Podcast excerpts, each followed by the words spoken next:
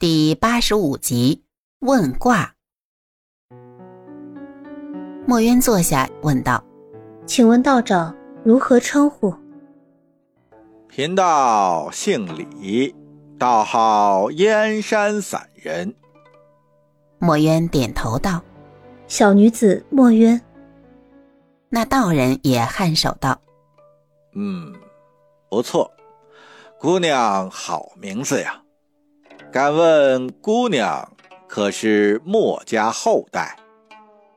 家母姓墨，家父姓沈。哦，我们道家与墨家那也是颇有一些渊源呀。姑娘有什么话就请问吧。李道长，您是从定州方向过来的吗？那道人点点头。墨渊接着问。那有人火烧辽军粮草的事是真的吗？道人又点点头。墨渊又问道：“那李道长知道是谁干的吗？”那道人摇摇头。墨渊见这道人只是点头摇头，一时无语。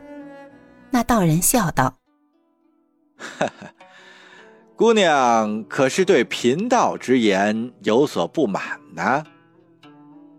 墨渊有些不知怎样回答。贫道我一直在宋辽交界之地游历，辽国的粮草被烧得烟尘，贫道是亲眼所见呀。大概一天一夜，烟才消散掉。虽然贫道在远处见过两队大宋人马在辽国境内游荡。但是，并不知道具体是谁呀。墨渊听道士如此说，心中有些明朗了。他想再问问叶禅的事儿，可不知道从何问起。那道人见墨渊一副欲言又止的样子，就说：“贫道亲眼所见之事，自会与姑娘言说。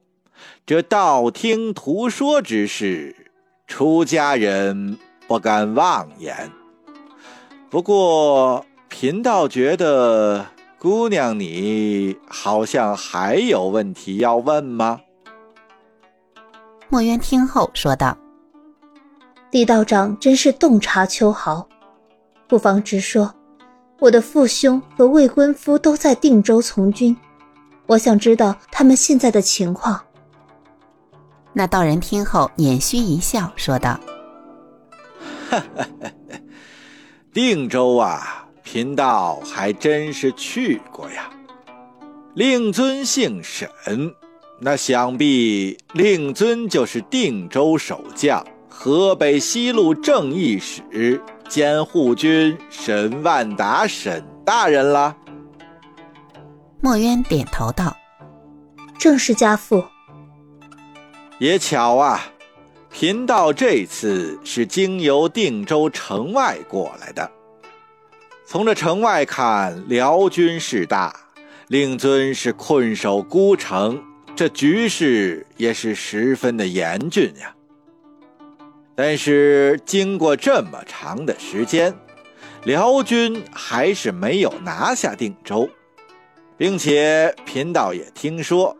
在其中一部分辽军绕到齐州，可这其中的缘由，贫道也无从知晓啊。只不过呀，自从辽军粮仓着火之后，定州城外的辽军就停止了攻城，想必也是分兵回去去围剿那些烧了他们粮仓的宋军了吧。墨渊点点头，心里又乱了起来。那道士见墨渊的神色有变，就说道：“姑娘，所谓关心则乱，现在的局势还不明朗，你也大可不必如此担心。这样吧，贫道也略懂一些占卜预测之术，姑娘如果信得过呀。”贫道可以给姑娘占上一卦，你看如何？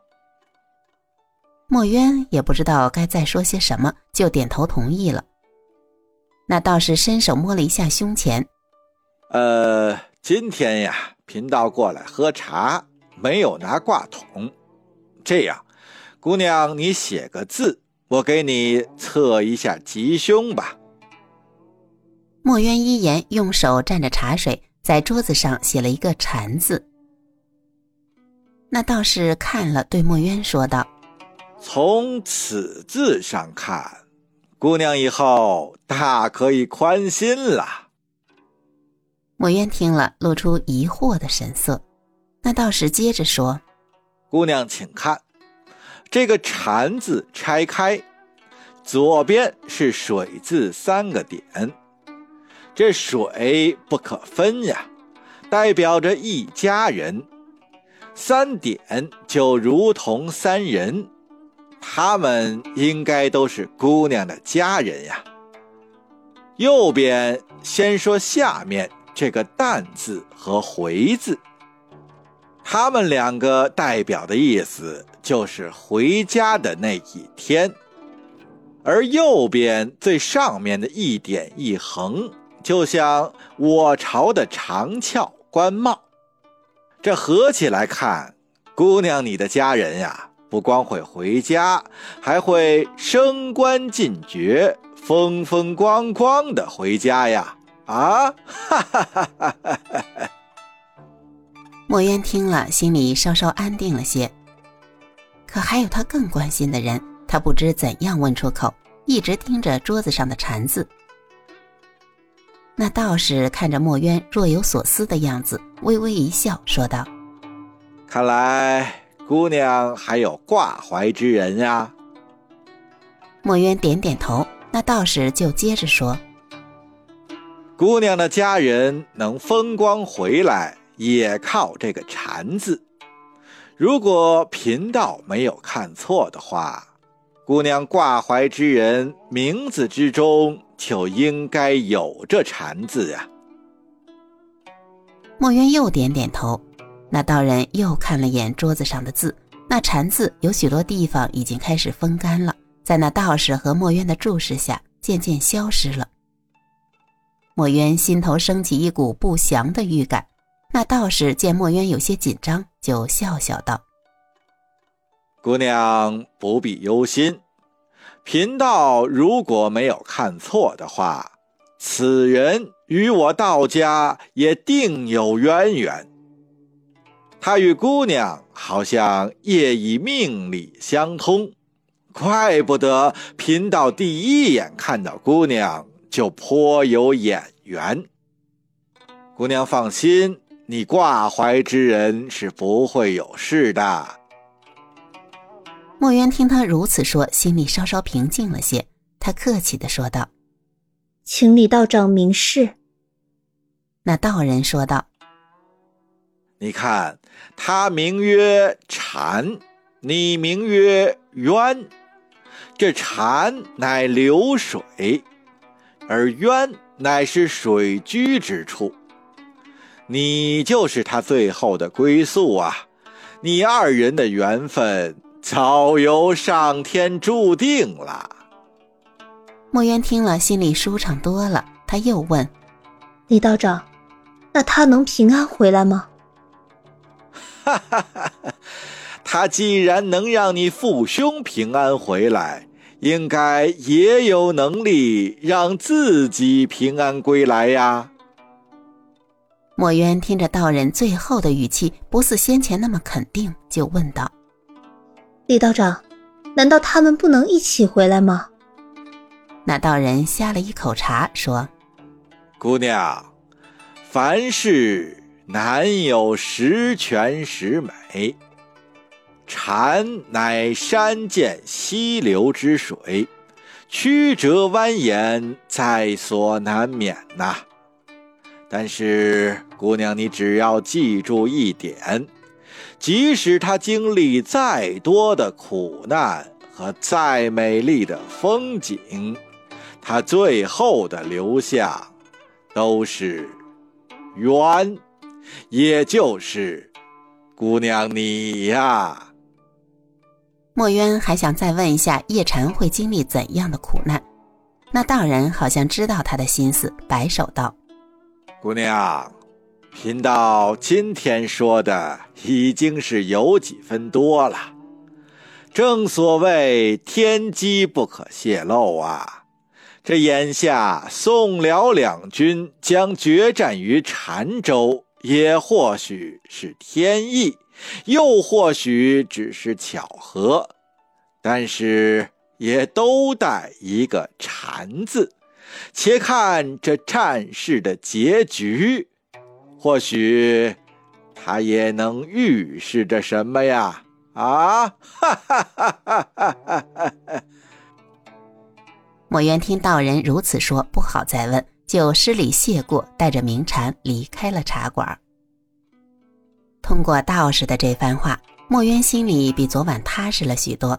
他带着明禅到叶禅家，和叶母还有叶娟聊了半天，直到傍晚才回到家里。回家后，将那道长说的父兄会加官进爵的话说与了祖母听。老太君听了也很高兴，他让墨渊明天最好能请那道长到府中一叙。墨渊点头答应。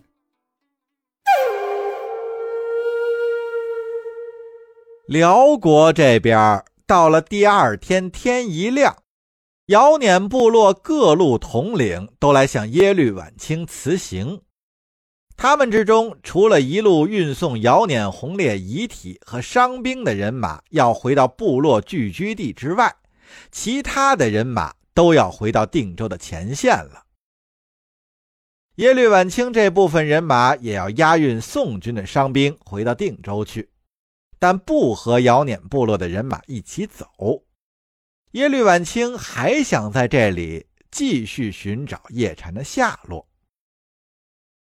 在辞行之时，有姚撵部落的统领问耶律晚清：“为什么不干脆杀了这些宋军的伤兵？”